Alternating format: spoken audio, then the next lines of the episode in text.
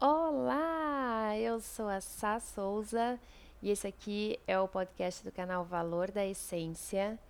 É, hoje é 1 de janeiro de 2020 e esse é o primeiro podcast desse ano que tá todo mundo falando que é o ano disso, é o ano daquilo, é o ano de não sei o que, como todos os anos.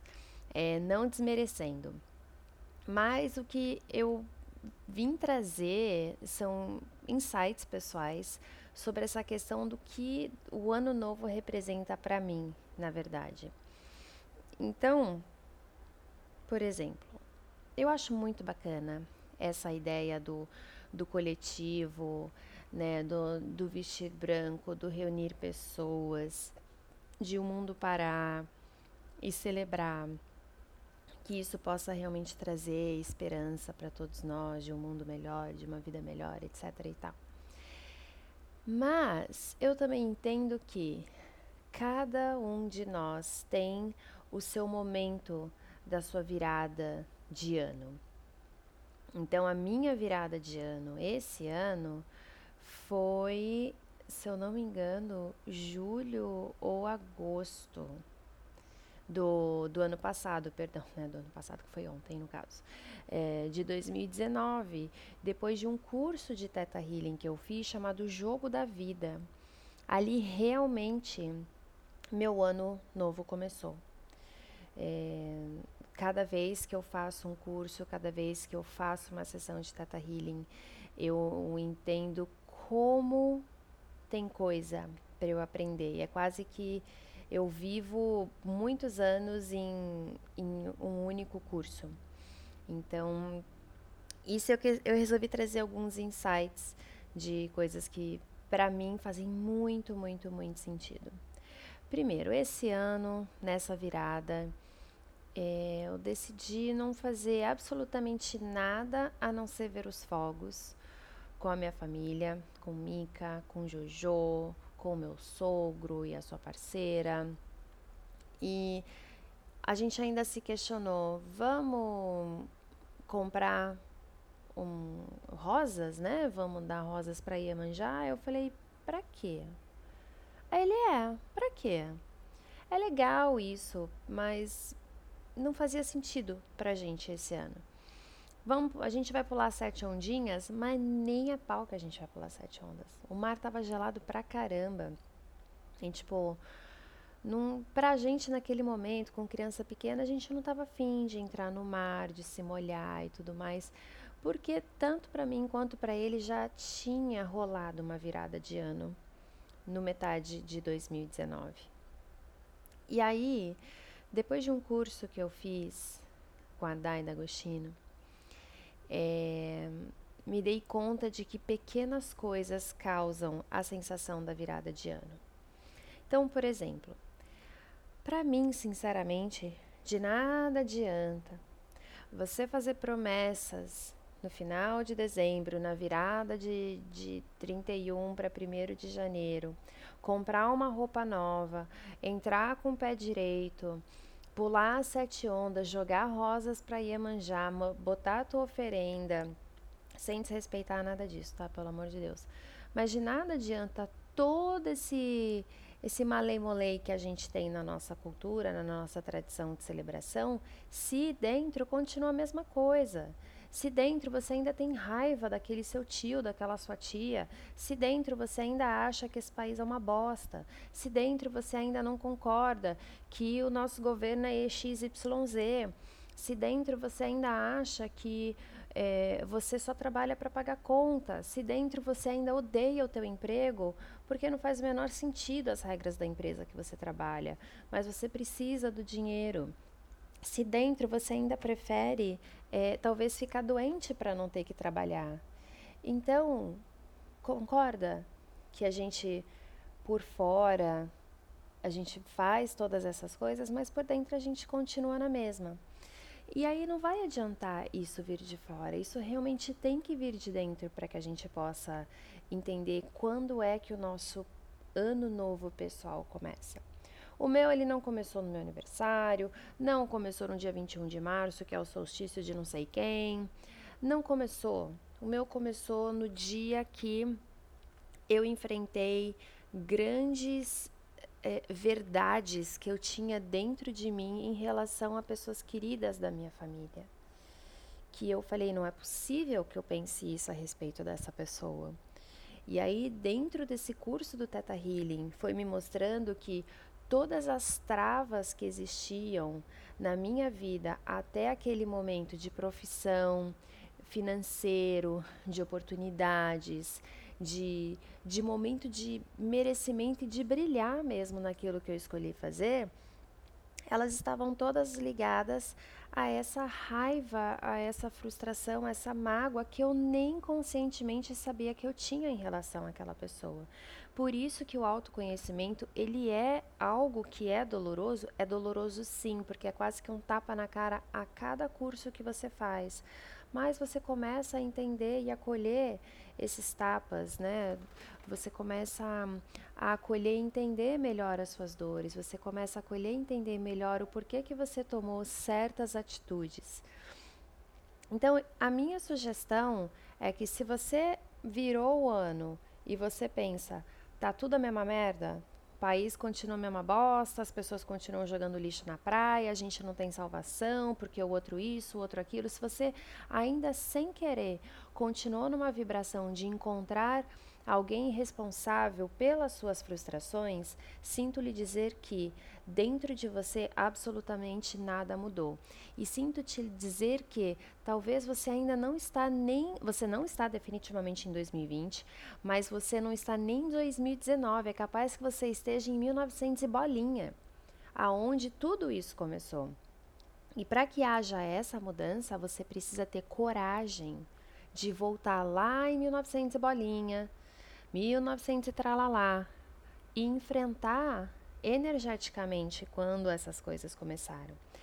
Antes disso, a minha sugestão é você fazer algumas listas que você realmente vai estar conectado com o seu eu, com o seu ego, com né, a sua individualidade. Esquece um pouquinho essas curas da qual a gente precisa enfrentar outras pessoas. Então eu te sugiro fazer na sequência cinco listas.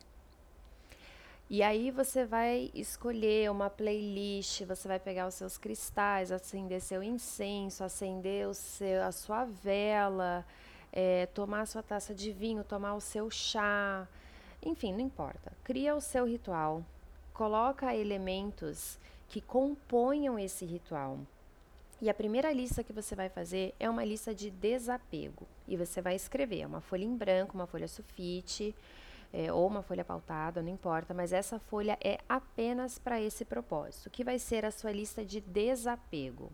Inclusive, isso foi uma atividade que a gente fez na nossa aula online que vai rolar todo mês. É uma aula online com valor super simbólico, pessoas do mundo inteiro fizeram. A gente fez uma aula de yoga e depois a gente ficou em torno de 30 a 45 minutos conversando sobre lista de desapego, lista de manifestação, uma limpeza energética que eu fiz daqui da minha casa e você da onde você estiver. Então, essa primeira lista é a lista do desapego. E aí você vai escrever, literalmente, lista do desapego de fulano de tal e coloca o seu nome.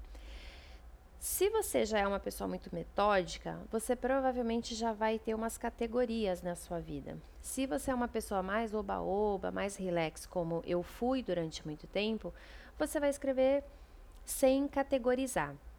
Agora, quando você cria uma categoria, fica muito mais fácil para você entender as áreas da sua vida que estão travadas e quais são as mágoas, as formas, pensamentos e, as atitudes que você tem que influenciam essas áreas. Então, você pode separar, por exemplo, por amizade, uma categoria amizade, categoria finanças, categoria profissão, é, investimento, tudo que envolve investir em você, aprendizado e conhecimento, que envolve cursos, relacionamentos, que pode ser, pode entrar na parte de amizade ou relacionamentos em geral, na parte de amor, no seu relacionamento com seu parceiro ou parceira, enfim, na parte de saúde, parte de lazer. Então você vai criar a sua categoria e lá você vai começar. Eu desapego de. E tudo naquela categoria que te atrapalha ou que tem acontecido na sua vida, você vai escrever. Então, por exemplo, na área de saúde, eu desapego de estar sempre gripada. E isso faz com que eu perca dias de trabalho. Eu desapego da raiva que eu sinto do meu trabalho. Coloca isso lá na parte de profissão. Eu desapego da raiva que eu sinto do meu chefe. Coloca na parte de profissão. Então, tu começa a cavucar toda aquela, sabe aquela coisinha mais densa que existe dentro de você? Dá uma cavucada, aquele acesso, aquela coisa que você não quer mostrar para ninguém para não ser julgado, mas que você sabe que existe, porque todo mundo tem um lado mais denso, todo mundo tem uma caixinha onde a gente guarda os nossos sentimentos e os nossos pensamentos um pouquinho mais raivosos e mais densos, mais cheios de inveja. Então coloca, eu desapego disso, eu desapego daquilo. E aí, quando você terminar, pode ser que você não consiga fazer em uma hora, pode ser que você não consiga fazer em um dia, pode ser que você talvez passe mal quando você começa a se dar conta de tantas coisas que você pensa e de tantas coisas que você faz baseado em sentimentos e energias mais densas, porque todos nós temos, existe essa dualidade. Quando você conseguir sentir no seu coração, finalmente acabei, você vai reler uma por uma desse, né, dessas linhas, dessas frases que você escreveu do seu desapego pessoal, de formas, pensamentos, de atitude, de energia, de sentimento, de, de hábitos, não importa. E aí você vai pegar uma outra folha, pode até isso já estar tá num caderninho um pouco mais organizado. Eu colocaria num caderno virgem, tipo sem nada, zerado, e eu faria uma parte que é o que a gente chama de lista de virtudes. Você vai olhar um por um desse desapego. E eu quero que você se pergunte: que coisa boa isso me tornou? Ou o que, que de bom eu aprendi a meu respeito tendo raiva do meu chefe? O que, que de bom eu aprendi a meu respeito é, ficando doente o tempo todo? Então, por exemplo, é, eu desapego do medo de hum, sair do meu emprego do, sei lá, do emprego que eu sempre sonhei entrar, mas que hoje eu odeio esse emprego. Então, talvez a sua virtude aí é coragem, é perseverança, é fé, né? É acreditar que você merece, é merecimento. Então, traz todo esse lado positivo da densidade das coisas que você escreveu na sua lista de desapego.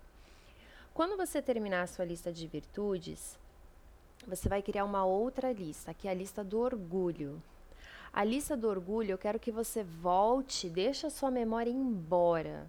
Deixe, sei lá, quando você nasceu, quando você tiver memória de quando você é criança. Às vezes, quando você tinha três anos, você conseguiu, sei lá, fazer um prédio de blocos de, de Lego. E isso você se lembra e você é super orgulhoso, orgulhosa disso. Ou você sempre gostou de cantar e você acha que você canta bem desde os cinco anos, então você coloca. Eu me orgulho de ter coragem de ter ido morar em outro país. Eu me orgulho de ter saído finalmente de um relacionamento abusivo. Eu me orgulho de, da, da mulher que eu me tornei. Eu me orgulho da mãe que eu sou. Eu me orgulho da professora que eu sou. Enfim, aproveita esse momento para você se orgulhar para você mesma, para você mesmo porque isso só depende da gente.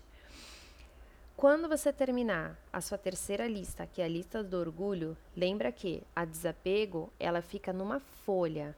Virtude, orgulho, ela já faz parte de um caderno, porque isso são coisas que é legal você revisitar.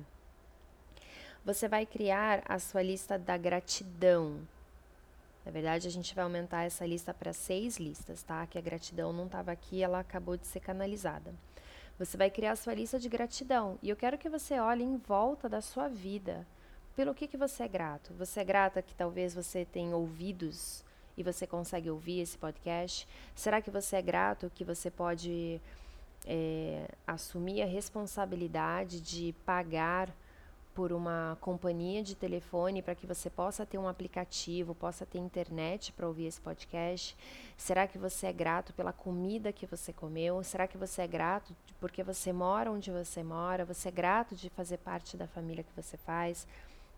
Será que você é grato pelo ritual de talvez passar um café de manhã Será que você é grato pelo banho que você toma, pelo cheiro que você sente do sabonete na sua pele?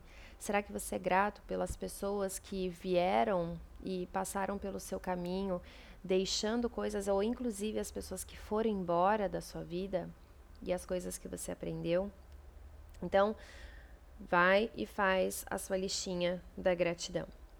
Quando você fizer a sua lista de gratidão, você vai fazer a sua lista de manifestação. A lista de manifestação, ela é incrivelmente potente. Não só pelo que a gente pensa, mas por aquilo que a gente visualiza e principalmente quando a gente fala e escreve.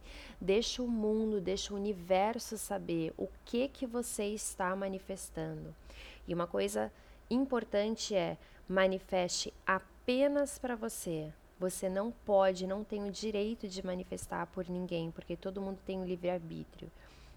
Você manifesta apenas para você. Se você está num relacionamento, é legal você fazer então uma lista de manifestação do casal. Mas quando você manifestar, você escreve positivo e no presente.